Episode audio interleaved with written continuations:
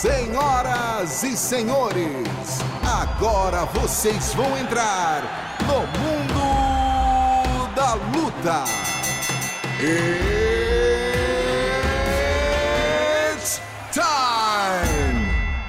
Salve, salve galera! Sejam muito bem-vindos a mais uma edição do podcast Mundo da Luta, o podcast especializado em esportes de combate, agora no Spotify, hein? Tem que se ligar lá, procure no Spotify lá o Mundo da Luta, estamos lá também. Eu sou Marcelo Russo, editor do Combate.com, e essa semana, companheiros de longa data comigo aqui para bater um papo sobre tudo o que aconteceu e ainda vai acontecer no mundo dos esportes de combate. Primeiramente, a mãe do rock, o cachorro mais feio do Brasil, Anaíssa. Tudo bem, minha querida? Tadinho, Russo, é que você está muito acostumado. Toda semana a gente está fazendo é, vivo, então você vê ele, já está quase te chamando de padrinho. Já que eu sou a madrinha, você é o padrinho agora do rock. Nossa Senhora, afilhado feio, eu quero distância.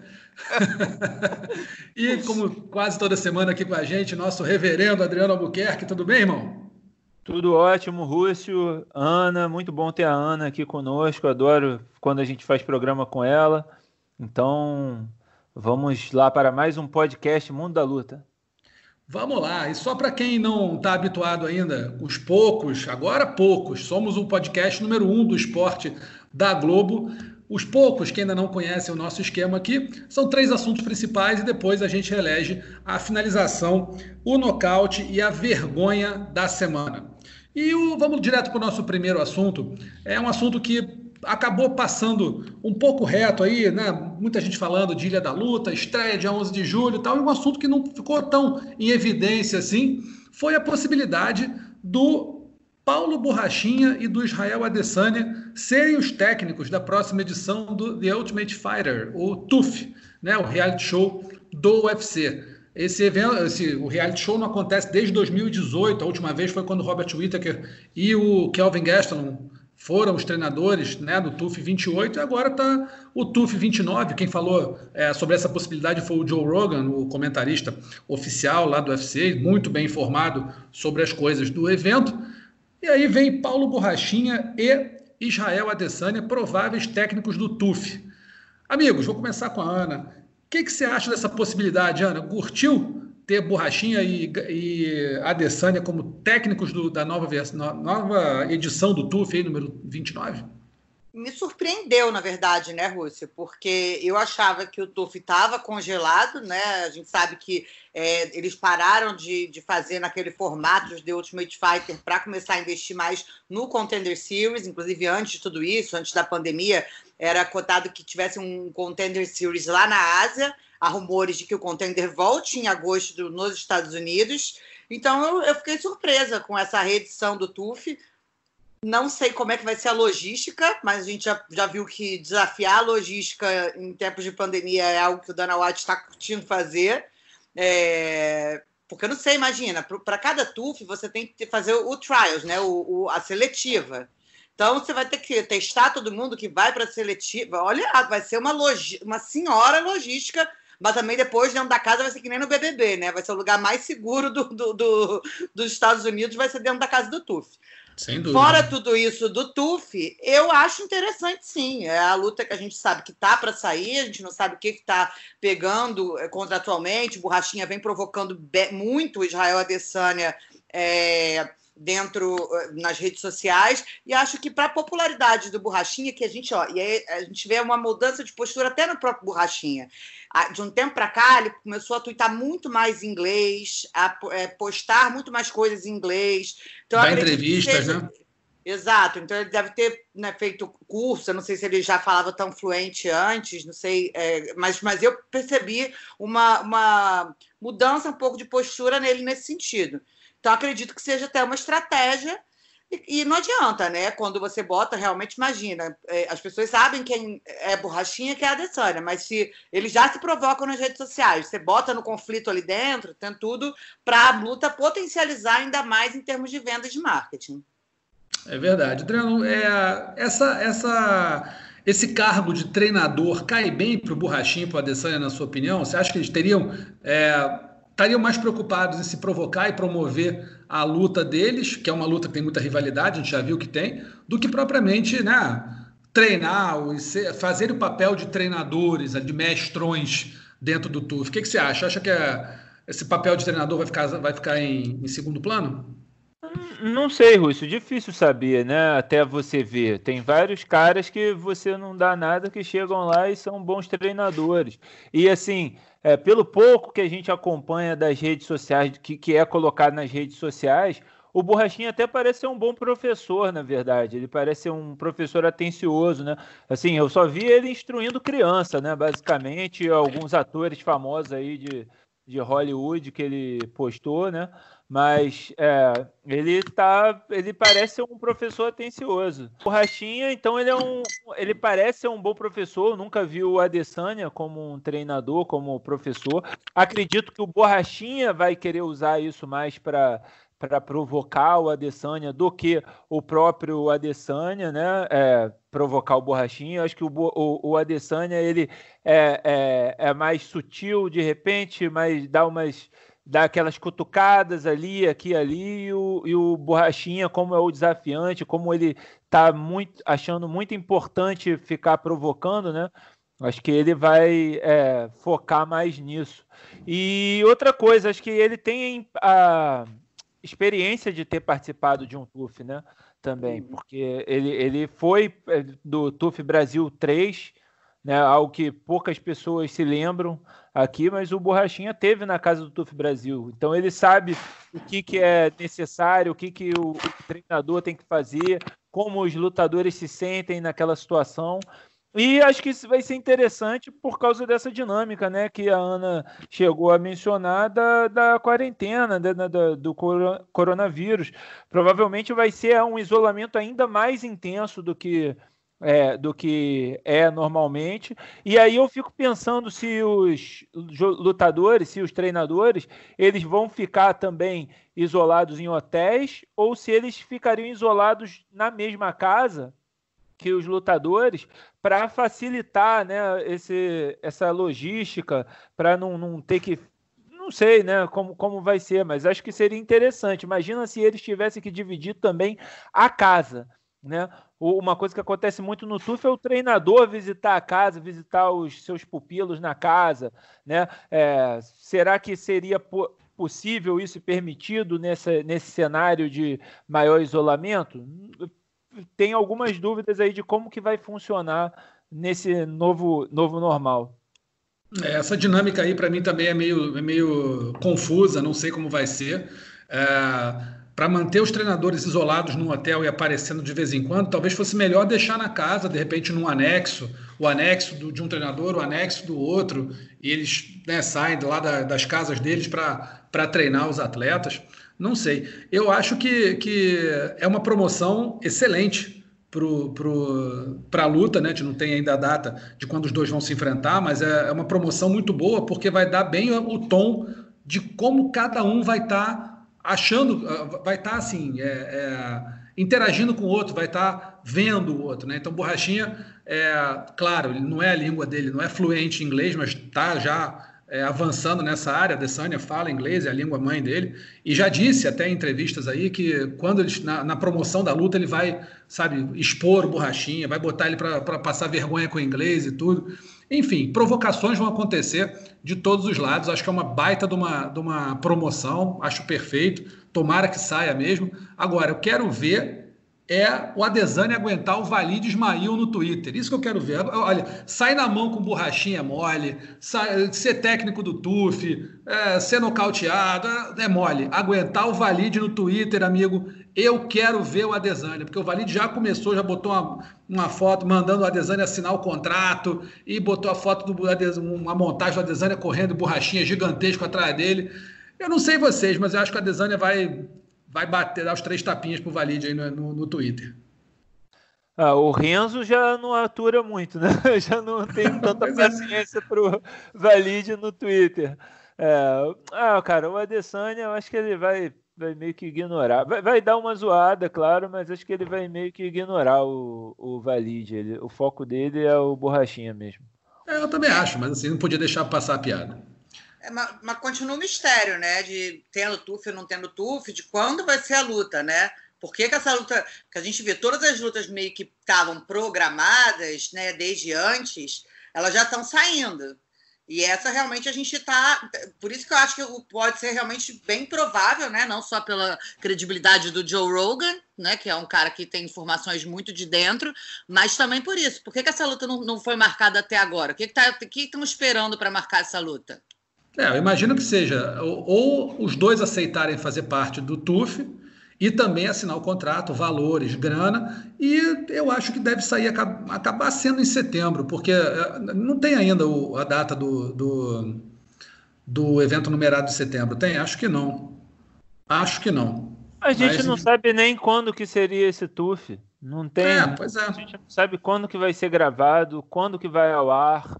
É, então, assim, geralmente se você pensar, lembrar, o TUF do primeiro semestre terminava acho que em abril, maio, e o evento final costumava ser em maio. E o do segundo semestre terminava lá para novembro, fim de novembro, e a luta em dezembro. Será que vai ser esse o planejamento deles também? Ou eles vão fazer isso mais, mais cedo? Será que eles vão fazer de repente um TUF ao vivo, como eles fizeram no TUF 15, né? Que pois é o Faber e o Cruz, aí fica mais tempo isolado também, a gente não sabe, né? De repente eles fazem é, no, no, na programação normal, mas ao vivo.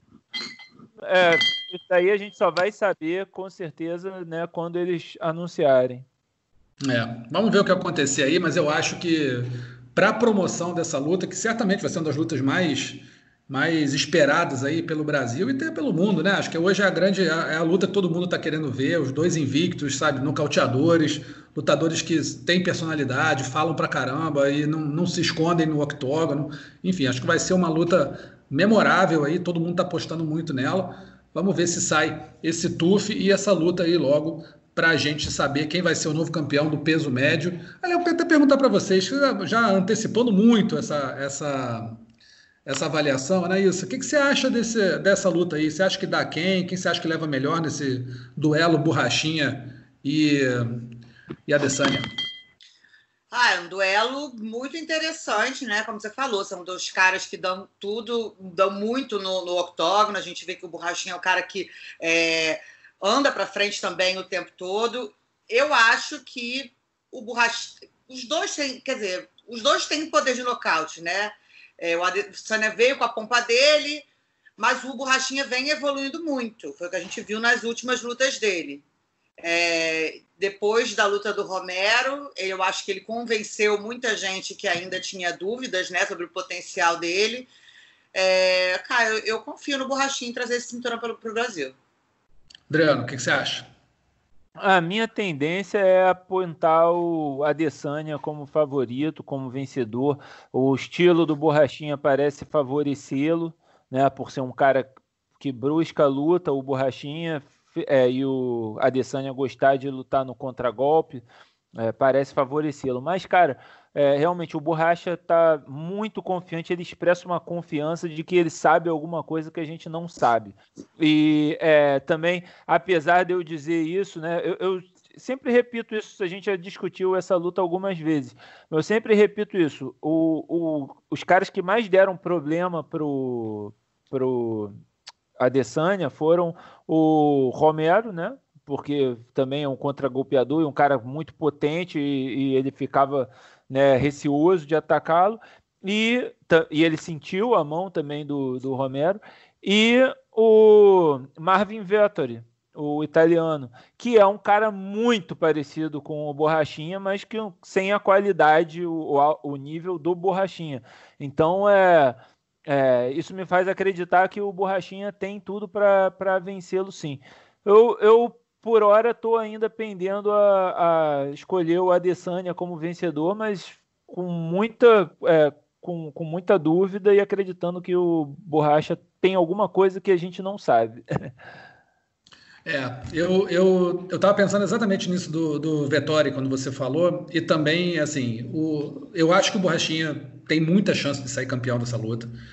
Acho que a Adesanya pode se deixar atrair pelo excesso de confiança, por se achar muito melhor.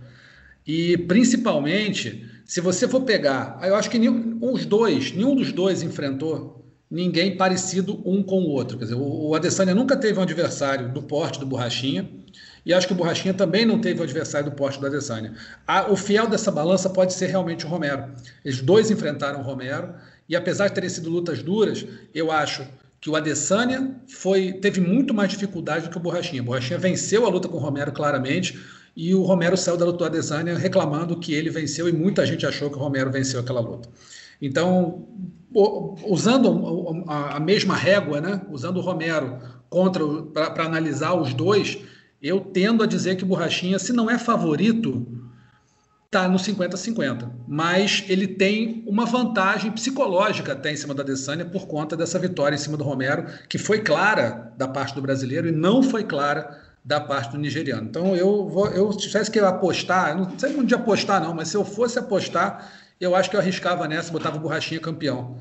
Acho que ele tem, ele tem a, personalidade, tem a confiança, como o Adriano falou, uma confiança gigante. O cara, sabe, ele entra lá dando a certeza para todo mundo que ele vai ganhar. Ele tem na cabeça dele que ele vai ganhar. Muito lutador fala, ah, vou ganhar, vou ganhar, mas você sabe que o cara tem ali um certo, né, um, um certo pé atrás, um certo receio. Borrachinha não, eu acho que ele, no, na, na, na, encarada, na entrada no octógono, no jeito que ele encara os adversários, ele tem na cabeça dele que ele vai ganhar. Talvez seja porque nunca perdeu, mas isso a Adesanya também tem, então não é muito diferencial para ninguém. Mas eu acho que o Borrachinha tem grandes, grandes chances de sair é, campeão nessa luta contra o Israel Adesanya. Vamos ver quando é que essa luta sai. Eu estou apostando setembro, mas se tiver o TUF, talvez vá um pouco mais para frente, como o Adriano falou, tem toda essa parte de gravação, de logística, de edição, se não for um UFC, se não for um TUF ao vivo, vai ter que precisar de uma edição muito boa, porque certamente vai acontecer muita coisa interessante nas gravações. Então, Vamos ver o que vai acontecer, mas eu acho que, o, que esse, esse tópico, os dois é, treinando, sendo treinadores do TUF, ainda vai dar bastante o que falar. Nosso próximo assunto surgiu ontem, né, à tarde, ou de manhã, na verdade, quando a, o Combate.com e vários outros sites, claro, postaram uma foto do Vitor Belfort parecendo um incrível Hulk. Belfort está muito forte. Na, na, foto, né, tá, parecia estar tá mais forte ainda do que na época que ele estava no UFC. Não na, na, nem na fase final, não, naquela fase que ele estava derrubando todo mundo, estava chutando a cara de todo mundo e nocauteando todo mundo. Nocauteou é, Luke Rockhold, Dan Henderson, Michael Bisping, tudo com chute alto, que não era nem a especialidade dele. Então o Vitor estava naquela fase iluminada e agora parece que voltou. Amigos, a, bom, só um parêntese aqui, a foto foi photoshopada, né? não tem nem dúvida. Você via as pilastras atrás do, do da foto do Vitor lá, estavam parecendo obras do Salvador Dali, né? de tão onduladas que estavam. O próprio corpo do Vitor estava ali meio, meio deformado pela, pela edição. É, eu queria perguntar para o Adriano o que, que o Adriano acha aí do Vitor Belfort, né, com essa, né, provavelmente, não dá para dizer, mas provavelmente fazendo uso do TRT novamente, está muito mais forte do que na fase final dele do UFC, pegando o Alain Galani aí, que tem 44 anos, o camaronês com é, um cartel de quatro vitórias e cinco derrotas, um cartel bem medíocre. Como é que você analisa esse final de carreira do Vitor aí, Adriano? Tá, você acha que ele aspira alguma coisa ainda? De repente vai querer fazer algumas lutas e depois ir para, sei lá, gerenciar alguma coisa, ser um, uma, um, um, embaixador do MMA por aí? O que, que você imagina? Ô, Rússio, primeiro quero dizer né, que o Vitor, é, até dar uma cavada aqui, o Vitor, se você está precisando de alguém para editar suas fotos aí, para você ficar melhor, eu, eu sei mexer no Photoshop, olha, eu estou fazendo curso, tô aprendendo e sei fazer melhor do que esse cara aí que fez. Que o cara que fez, meu irmão, deixou a foto tão deformada que eu ainda não consegui deix, é, voltar ela ao normal, entendeu? tentei editar ela é, e trazer ela de volta e não consegui, para tu ver como, a cagada que o cara fez ali nas pilastras. Será que não foi de propósito? O que? Deixar o fundo distorcido? Sei lá, é, para causar, sei pra lá. Quê? Sei lá, pra que, que vai deixar o fundo distorcido, cara? O, o, o fundo distorcido com certeza não é de propósito. Porra, isso é, é, cagada do cara que editou. Pô, você quer deixar o cara fortão, mas você tem como você mexer no, na imagem sem você distorcer o fundo, você trazer o fundo de volta, assim. Então fica a dica aí pro Vitor procurar outra pessoa aí para editar a, as imagens dele aí no, nos, nos programas de edição de imagem. Dito isso sobre a carreira, Rússio, ele já está, né, meio que fazendo isso, né? Agindo como embaixador do MMA, ou pelo menos ele se diz nessa função.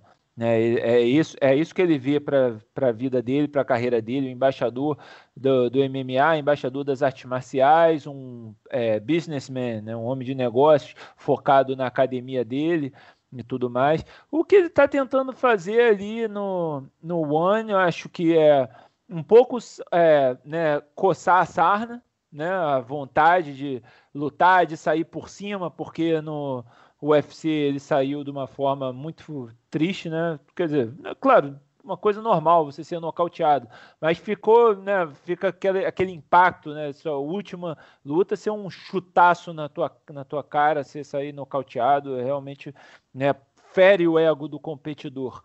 E é, ele, ele não tem assim muito o que provar sendo campeão ali, mas, mas por que não? Ele pode poder dizer que foi campeão na maior é, companhia de MMA da Ásia, né, na atualidade. Ele tem no currículo dele uma ida para o Pride que ele foi muito mal, né? Que no Pride ele não foi bem. Então ele pode meio que reparar isso também. E acho que ele acredita mesmo que com essas parcerias que ele está construindo lá, ele pode trazer uma mudança no MMA. Ele fala muito disso e eu acredito que seja a principal motivação dele, né? Trazer algo que seja melhor para os atletas, que seja algo de repente mais global, que, que é, ele possa fazer esses intercâmbios de organizações, né, do One com o UFC, com o Bellator, com outros eventos aí. Não não estou dizendo se é possível, se não é, não sei, mas ele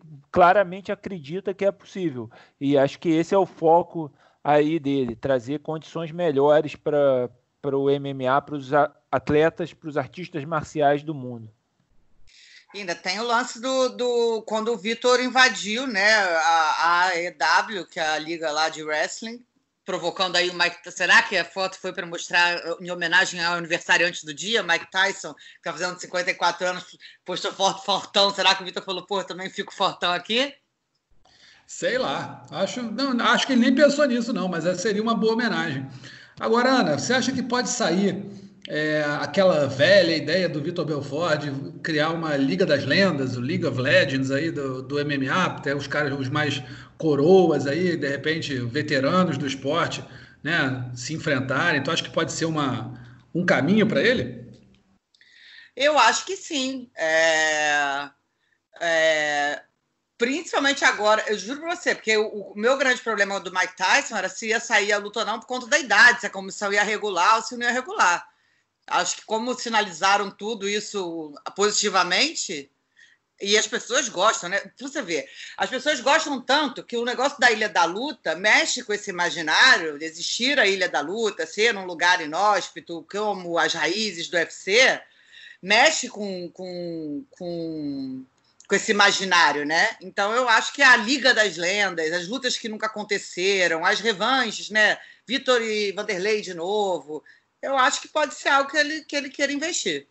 E que o One queira fazer. É, eu acho muito, muito provável que o One tenha, tenha mais liberdade que o UFC, né? De, de repente tentar fazer um cross aí com, sei lá, lutadores veteranos de outras é, organizações, ou mesmo trazer veteranos para lutar. O UFC não vai fazer isso nunca. Tem, né? É o líder do mercado, dificilmente vai meter a mão nisso aí. Mas, quem sabe não sai aí uma Liga das Lendas e também essa, esses planos do Vitor aí de né, de mexer com o, com o MMA, com, pra, pra sei lá, criar novos formatos e tentar é, rejuvenescer o esporte. A Ana falou agora um negócio, é verdade. Hoje é aniversário, hoje, dia 30 de junho, aniversário do Mike Tyson, 54 anos. Sei que vou pegar vocês um pouco de surpresa. Eu queria que vocês me dissessem, se vocês pudessem, é, o grande momento Mike Tyson da vida de vocês aí. Quem, quando você lembra Mike Tyson, você lembra qual momento? Ana. Comeu, comeu a orelha do Holyfield, brincando. Porra. Que momento. Mas é um momento clássico, não é? É um momento clássico. É, não, não, é, é, histórico. Eu, eu mais lembro, com certeza, é esse. É, Exatamente. É porque o resto a gente, a gente acompanhou, a gente já não pegou, né? Quando o Mike Tyson foi campeão, eu não, não era. A gente quem, cara pálido? Eu peguei é. a fase dele então, inteira. Então, então vamos lá. Então, Ela tá então... falando por nós, eu e a Ana. É. Então, então vamos para você, Rússia. É melhor você falar para gente. Você que lembra mais. É... Como é que eu vou ser educada de falar isso? Você lembra mais. Eu sou mais velho que vocês mesmo. Contemporâneo. É isso. Não, cara, se for para pegar aqui o grande momento do Tyson, sem dúvida foi um momento negativo, que foi a derrota, né, para o Riddick Bowe. A gente, não, foi o Riddick Bowe. Buster Douglas, estou confundindo aqui. O Buster Douglas, James Buster Douglas. É, eu lembro onde eu estava, o que eu estava fazendo. Foi de madrugada, fiquei acordado até não sei que horas e lembro da luta toda. Foi um, um choque, talvez o grande choque esportivo, o primeiro grande choque esportivo que eu tive porque o cara era, era invencível, era imbatível, ninguém via o Tyson perdendo para ninguém. Agora, teve lutas, por exemplo, contra o Michael Spinks, todo mundo falava, não, o Tyson contra o Michael Spinks, o Michael Spinks é rápido, é ágil, o Tyson vai sofrer com a velocidade dele, a movimentação, lutador rápido, 30 segundos, chão, deitou o Michael Spinks. Aí você tinha é, Trevor Berbick, o Trevor Berbick é um matador, um arrancador de cabeças, vai matar o Tyson. Tyson vai o grande desafio da vida dele. Trevor Berbick está até agora procurando a mão que entrou. Tá, bateu para um lado, bateu para o outro, levantava, caía. O juiz levantava ele, voltava, caía de novo. Uma vergonha. Então, assim, o Tyson foi o grande peso pesado que eu vi na minha vida. Eu não vi o Muhammad Ali lutar, não vi, vi o Jorge Foreman já velho uh, vi o Larry Holmes já velho, mas o grande peso pesado que eu vi na minha vida no boxe foi o Mike Tyson. Então, assim, esse cara, para mim, era, era a personificação do peso pesado. Sabe, os mais antigos viram Rock Marciano, viram pô, Joe Louis, mais velho ainda, enfim. Mas o Tyson, para mim, para minha geração, que tem mais de 40, 40, 40 e poucos anos, todo mundo acha o Mike Tyson o grande boxeador, o grande, o grande pugilista da história. Você teve outros grandes aí, menos, menos famosos, Nassim Hamed, por exemplo, um artista, teve Sugar Ray Leonard, mas assim, a, a, cultura americana do boxe era a cultura, era a cultura do peso pesado. Os grandes, os grandes, as grandes estrelas do boxe americano, tirando um ou outro, que são realmente monstros sagrados, é, o Sugar Ray Robinson, o próprio Sugar Ray Leonard, um ou outro, né? o, o que é, é ídolo do, do, Anderson Silva, agora me fugiu o nome dele, mas o, vou, vou lembrar aqui. Mas, tirando... Não, não. É o Roy Jones Jr. Roy Jones. Roy Jones Jr., o cara é um monstro. Mas tirando poucos monstros sagrados dos outros pesos, a cultura americana do peso pesado, a cultura americana do boxe é do peso pesado, é o mais endeusado, é o maior de todos, e foi essa cultura que se espalhou pelo mundo todo. Então, por conta disso, o Tyson, para mim, é o, o boxeador que mais me, me empolgou é, no peso pesado, sem dúvida nenhuma, não teve nenhum outro peso pesado que chegou perto. E se tivesse que falar os, os, os momentos dele, eu falaria, é, sem dúvida, esse do. Tá, claro, teve a mordida na orelha, que foi é, pô, lamentável, né? Todo mundo ficou chocado. O Holyfield foi emblemático, né? Emblemático, pô, o Holyfield pulando no ringue, mostrando a orelha pro, pro árbitro. O Tyson mordeu duas vezes, não foi uma só, não. Foram é. duas na mesma luta. Mas a, a derrota para o Buster Douglas foi um negócio, depois virou até documentário, tudo, realmente uma luta muito, muito, muito histórica. E essas que eu falei para vocês, do Michael Spinks e do Trevor Berbick, que eram lutas que você falava, não, a, a, promoção da luta é muito parecida com essa promoção que o UFC faz. O Joe Rogan falando, olha esse... Eu lembro do Okami contra o Anderson. Se tem alguém que pode ganhar do Anderson Silva, esse alguém é Yushin Okami. Okami, vral, no chão, não sei quantas vezes. Era mais ou menos isso. Você pegava o Michael Spinks, a velocidade, a rapidez, a movimentação de pernas, bate e sai, pum. Acho que foram 30 segundos, 28 segundos, pum, no chão, caído. Eu, Trevor Berbick, mesma coisa, e vários e vários e vários outros. Então, parabéns aí para Mike Tyson pro, pelos 54 anos de, de vida, um do, das grandes lendas dos esportes de combate como um todo. E já dei bastante tempo para Adriano tentar pensar em qual foi o grande momento dele, Mike Tyson da vida. Fala aí, Não, tem algum? Além desse? Cantando Garota de Ipanema no Caldeirão do Hulk. Teve isso? Não lembro disso, não. Teve. Meu Deus do céu, Ana, é isso. Eu que sou velho. Ó, É, eu, não, eu, eu fico com. Para mim, é isso. Eu não vi os grandes momentos do Tyson. É, curiosamente, eu só vi esses momentos é, ruins, assim, né? Eu vi as duas derrotas para o Holyfield, o que fica marcado é a mordida na orelha, né? Na, na revanche. O Buster Douglas é uma coisa que eu não vi a luta, mas eu lembro do dia seguinte, né, da notícia no, no Globo Esporte, no jornal, e caramba, como assim o, o Mike Tyson perdeu no Japão? Que coisa louca e tal, que bizarro. E aí, cara, a, a, a vitória do Tyson que eu lembro de ver era, foi do retorno dele pós-prisão, né? Que ele fica alguns uhum. anos preso por causa né, da acusação de estupro. E aí ele, ele volta contra um cara, um branquelo lá, chamado Peter McNeely, que ele nocauteia um minuto e meio, assim, sabe? E que aí nessa época eu fui esse torcedor de MMA que hoje a gente vê falando que qualquer luta que é rápida, essa armação, tá armado, sei lá o quê. É, eu, eu no dia eu falei, cara, não é possível um minuto e meio o cara voltou, então o cara parecia que já estava caindo, todas as porradas, pô, não é possível. Mas eh, você olhava pro naipe do tal do Peter McNeil e você falava, ah, esse cara não vai durar mesmo nem dois minutos contra o, o Tyson. E, e, você vê, a minha memória é que ele foi nocauteado, né? Ou, ou pelo menos ele foi, uhum. é, tomou três knockdowns. Mas aqui na, na, no cartel dele está aqui que ele foi desclassificado porque o manager entrou no ringue. Então isso eu nem lembro do manager entrando no, no ringue dele ser desclassificado. Mas, enfim, se o manager não tivesse entrado no ringue também, ele ia sair morto, provavelmente.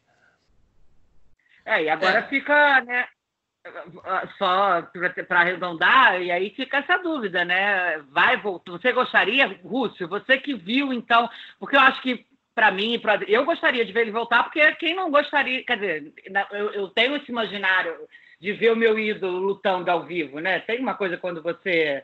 Quando eu não, não, não tenho essa lembrança tão grande como a gente, por exemplo, foi privilegiado de ver tantos anos, né? Anderson Silva, o gênio, né? Um cara considerado o cara do esporte. Tivemos a oportunidade de ver, inclusive, ao vivo na arena. Então eu gostaria de ver ele lutando de novo. Não sei se para na sua lembrança, como você tem uma coisa tão dele no passado, para você que a gente vê, né? Muita gente não quer ver às vezes os caras de hoje do MMA voltando. Os caras já estão mais antigos, né? É, assim, eu, eu acho que seria legal ver o Tyson com alguém no, em mesmas condições que ele pegar o Tyson contra um cara de 30 e poucos anos, eu, eu, eu, já falei isso aqui até em outras edições do podcast, que se colocar o Tyson, na minha opinião, é opinião e pode estar errado, mas colocar o Tyson contra um cara de 30 anos, o 15 do ranking dos pesos pesados, ele mata o Tyson. Eu acho. A mão do Tyson pode entrar? Pode, mas a mão do cara, o cara tem 20 anos a menos, tem, sabe, tá em forma, tá treinando, tá motivado para ganhar da lenda, sabe? Enfim, eu acho que o Tyson não ganharia nada pegando um cara muito mais novo, então acho que poderia fazer uma luta é, contra um Holyfield mesmo. Acho, ah, pode ser legal uma luta de exibição, os dois mais coroas. Ah, você vai olhar, vai achar, não, pô, o, o espetáculo não é tão bom como foi Royce Grace e Ken Shamrock. Você olhou, eu achei uma luta deprimente, achei ruim. E o Royce acabou nocauteando. O único nocaute da vida dele foi nessa luta, nessa revanche que teve contra o Shamrock aí no Bellator. Então, é, eu gostaria de ver, mas assim, nada vai superar a empolgação que tinha de ver o Tyson em forma, no auge, ao vivo, destroçando todo mundo. E era todo mundo mesmo, não tinha conversa. Uma, uma, uma lembrança que eu tenho dessa luta que o Adriano falou, do Peter McNeely, eu acho que eu já estava trabalhando nessa época. Eu me lembro que eu estava trabalhando nessa época, estava no lance. E aí, é, uma coisa que marcou muito minha cabeça foi a notícia que deu, não sei se foi no New York Times ou no Washington Post, um dos dois deu uma notícia de que o, o McNeely tinha assinado um contrato de publicidade é, ganhava uma grana e a, a marca estava na sola da sapatilha dele. Tão certo que as pessoas estavam, tão certas as pessoas estavam que ele ia ser nocauteado, que a marca da, da, da eu não lembro qual era o, o, anunciante, imprimiu na sola da sapatilha. E curiosamente, é, quando ele foi nocauteado, tinha um ângulo da TV que pegou o pé dele para cima e pegou a marca lá da, do anunciante. Então você vê, era foi, foi, curioso, isso sempre fica na minha cabeça para sempre, eu nunca vou esquecer. E essa do, do, do McNeely do, ter sido desclassificado, na verdade, foi que na hora que ele caiu, se eu me lembro bem, na hora que ele caiu, é, foi, caiu lá, o, o, o, o, empresário dele foi reclamar que o juiz contou rápido demais.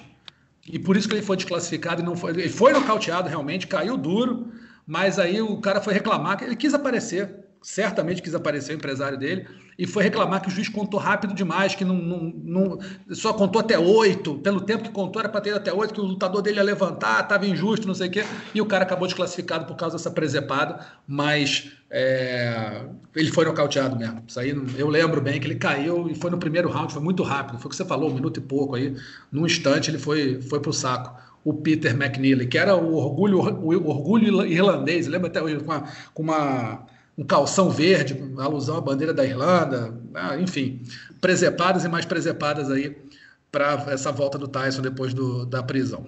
Ele era o orgulho irlandês até surgir Conor McGregor. Ah, é, é, isso, é isso. Depois nenhum irlandês foi mais irlandês depois do Conor McGregor, só ele é irlandês. Amigos, vamos então para o nosso terceiro assunto da semana, que temos que falar do UFC Poirier versus Hooker, que aconteceu no último sábado que teve como na luta principal praticamente, né, acho que todos concordam, uma candidata à luta do ano, um lutaço do Dustin Poirier contra o, Dan Hooker. Dan Hooker foi muito bem nos dois primeiros rounds e o Poirier mostrou coração de campeão, voltou ali do fundo do poço, venceu os últimos três rounds, conquistou de forma é, inapelável ali a vitória sobre o neozelandês. O que vocês acharam da luta? Luta boa? Concorda que ela é candidata à luta do ano, Adriano? Ah, a gente teve algumas lutas muito boas, né, nesses últimos, das últimas semanas. Eu achei curioso que na semana anterior a gente teve é, o Josh Emmett contra Shane Burgos e muita gente falando, caraca, essa é a luta do ano. E agora, ah. essa semana, as pessoas já nem lembram da luta do Josh Emmett e Shane Burgos. Agora já virou ou é Poirier e Hooker ou é Willie Zhang e Joana Jedrzejczyk. Então, assim, é, né, de uma semana para o coitado do Burgos e do Emmett, né? Passou de uma semana de caraca, luta do ano para tipo, ah, que luta é essa? Muito melhor. Esquece. Esquece essa luta aí. Cara, muito boa a luta, com certeza, excelente, mas assim, eu, eu ainda acho que a do Willie Zhang e da eu também. Luana foi melhor, assim. Aliás, aliás, foi mal, mas bem melhor, inclusive. É, foi uma grande luta, cara. Mostrou muito coração, os dois mostraram muito coração, mas é, depois de um tempo parecia que os dois estavam muito cansados e estavam assim só na base da, da vontade, entendeu? E, e, e parecia também que o, o Poirier estava muito superior ao, ao Hooker. O, tudo, a única coisa que o Hooker estava conseguindo era quedar o Poirier também, porque estava aceitando e tentando a guilhotina, sabe? E você, Ana, concorda que essa luta pode ter sido candidata à luta da noite ou não foi tanto assim? Não, eu concordo e acho que ainda por cima por conta das circunstâncias. Da noite não, do né? ano, desculpa. Luta do, do ano. ano, do ano.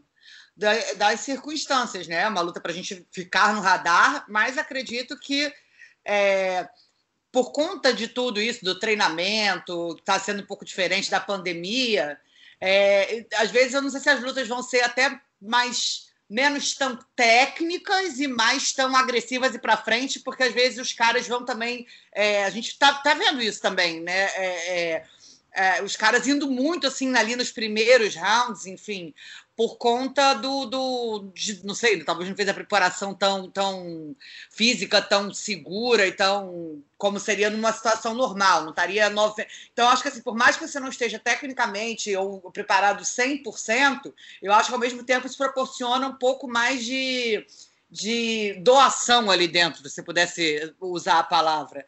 Então, acho que os caras estão. Eu, eu, gostei muito da luta, mas eu fico com o Adriano. Eu também, eu acho que pela importância, inclusive, a luta da Zen com a Ioana, é, para mim, ainda é a melhor luta do ano.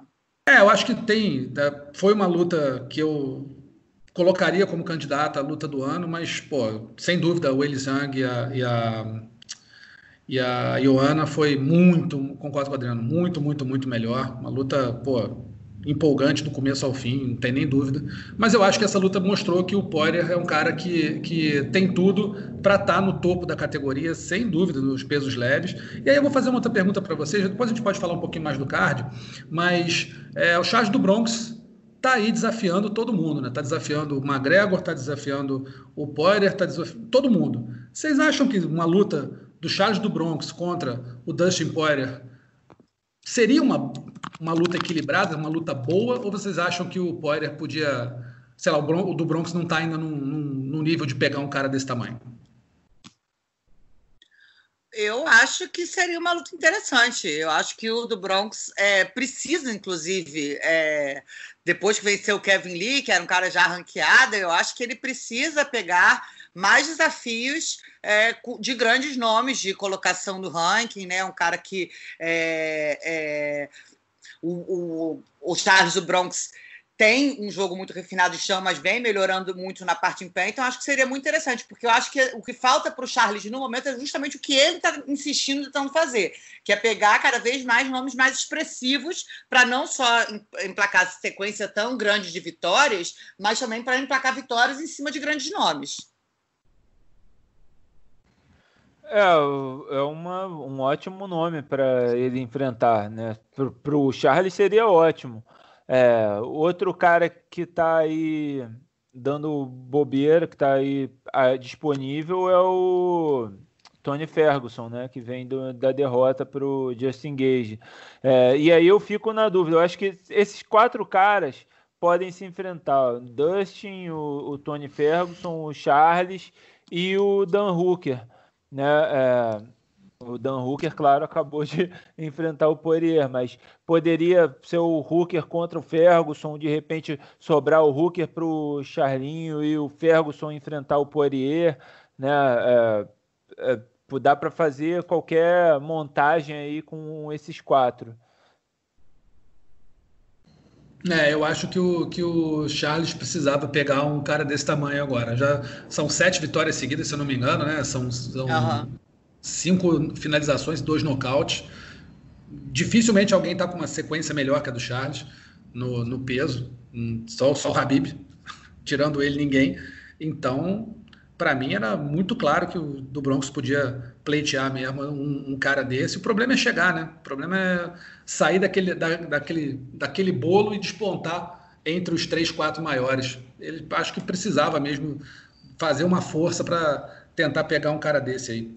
Como Depende, pode? Rússio, do que, que o UFC tem planejado para ele, para cada um desses caras. É, para categoria, assim, né? Eu acho assim, se tivesse um Dustin Poirier versus Charles do Bronx, é tipo, é o vencedor tem que ser o primeiro a enfrentar é, Habib versus Justin Gage.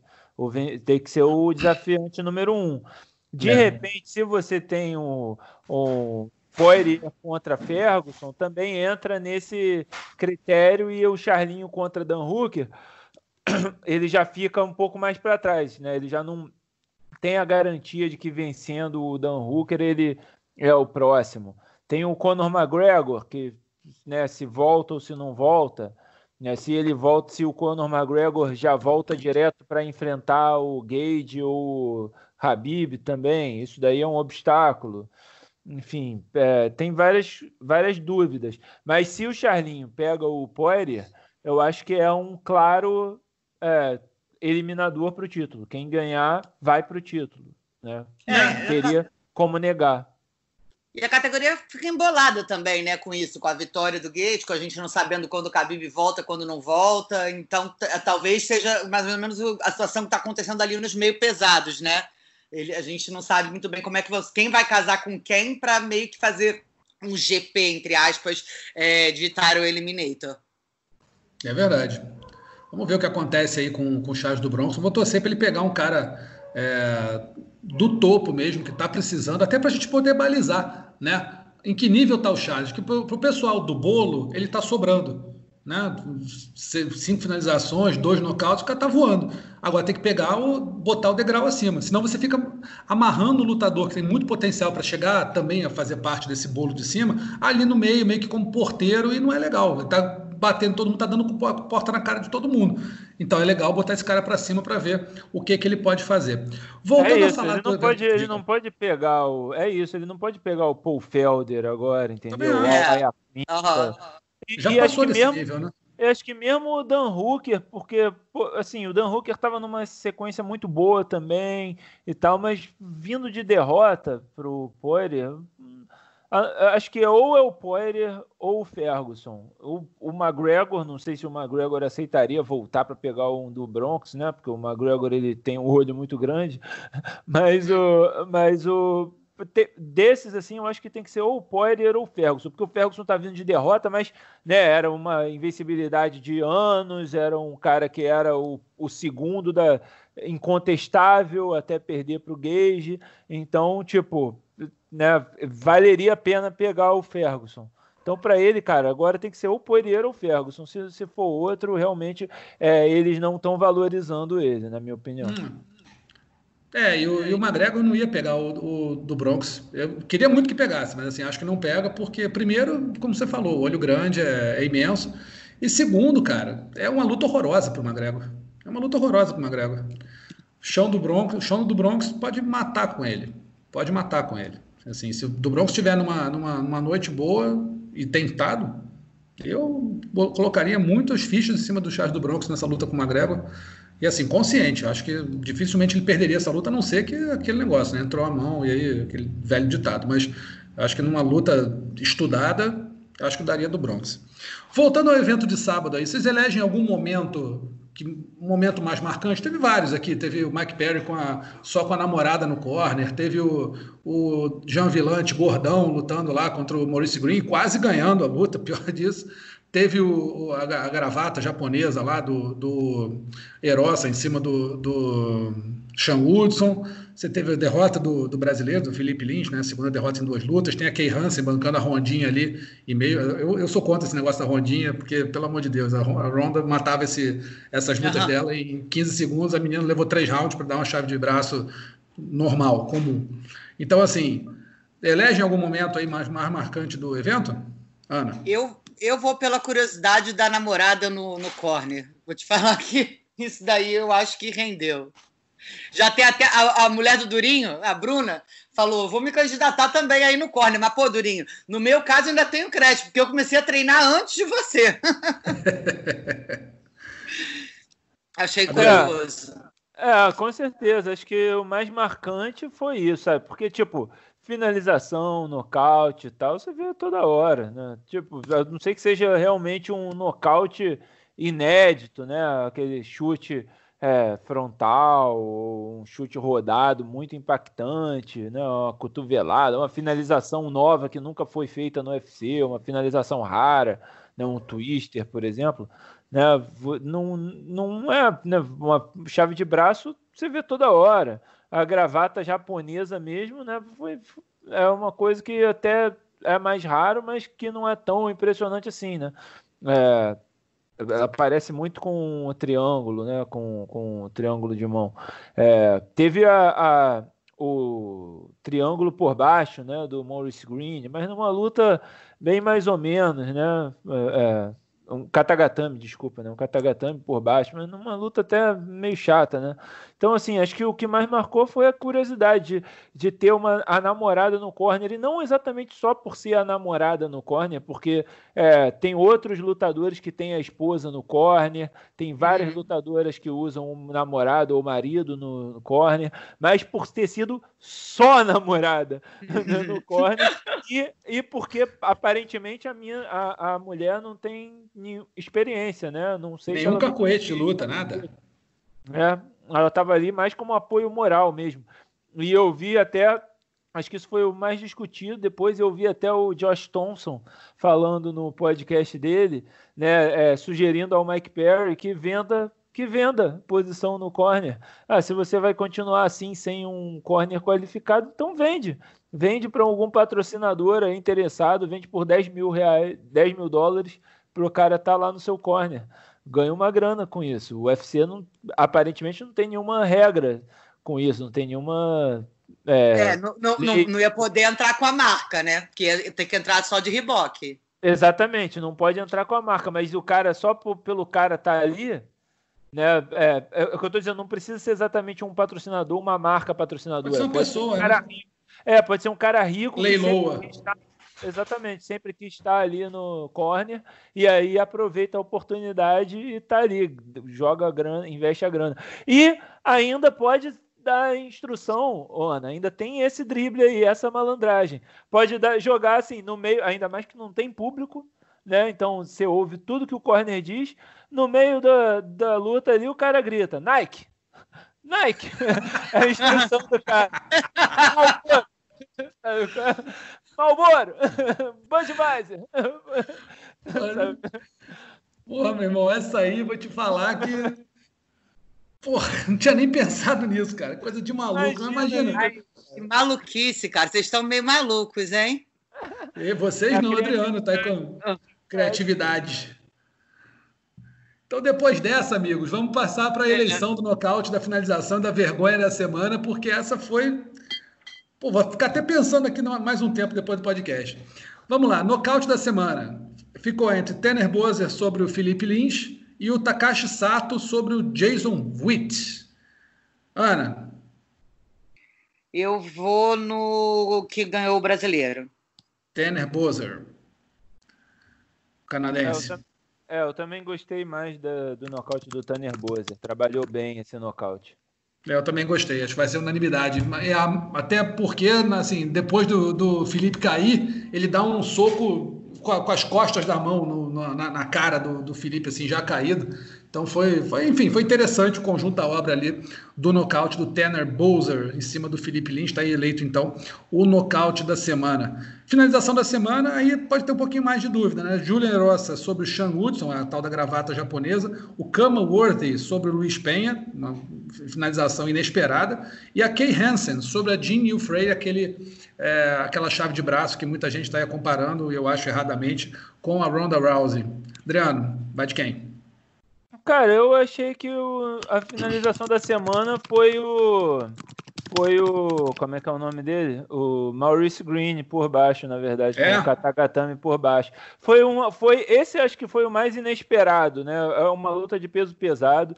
O, o Jean Villante era o cara que você esperava que fosse jogar para baixo e querer e que né, ele estava por cima mesmo, botou para baixo e estava jogando por cima ali, batendo, mas que é o cara que você espera de repente que use mais um jiu-jitsu de repente. E o Green por baixo pega num katagatame, ninguém estava achando que estava pegando e do nada o, o o Jean Villante bate em desistência, né?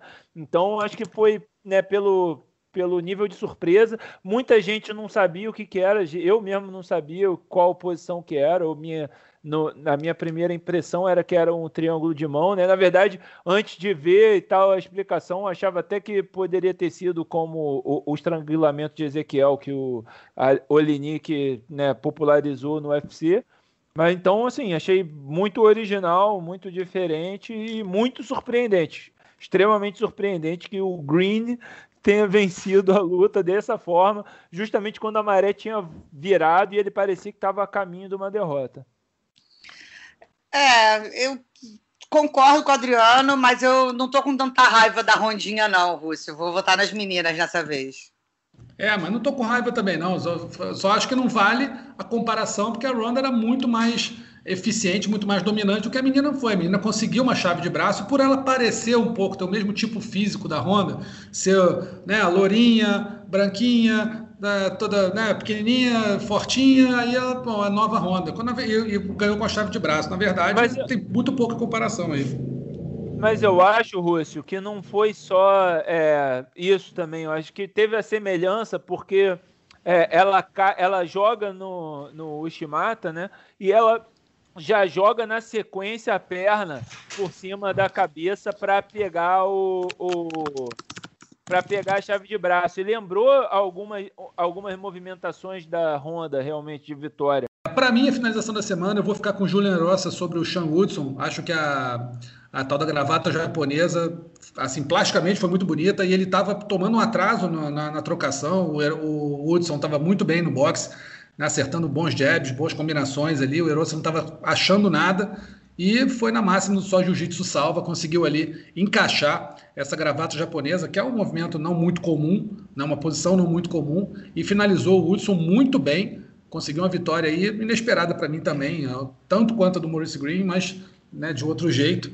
Então eu vou votar no Erosa. Acabou empatado. Erosa, o Maurice Green e a Kay Hansen ficar as três finalizações da semana aí. Não tem desempate, ninguém vai, votar, ninguém vai mudar o voto, então fica empatada aí a finalização da semana. E a vergonha da semana, ah, não precisa nem falar, né? O Jean Villante chegou lá, né, no, na forma do nhonho do Chaves, para lutar. Pior, quase venceu e acabou sendo derrotado de uma forma que ninguém esperava, não, no momento que ninguém esperava. Quando assim, a surpresa maior foi ele ter conseguido ficar por cima ali, bem, vai ganhar, de repente é finalizado. Então, mas, mas a vergonha é pela forma física. O cara chegou com aquele shape de churrasqueiro de fim de semana para lutar no peso pesado do UFC, chutou o balde, não precisou cortar peso, pelo contrário, ganhou um peso vergonhoso ali.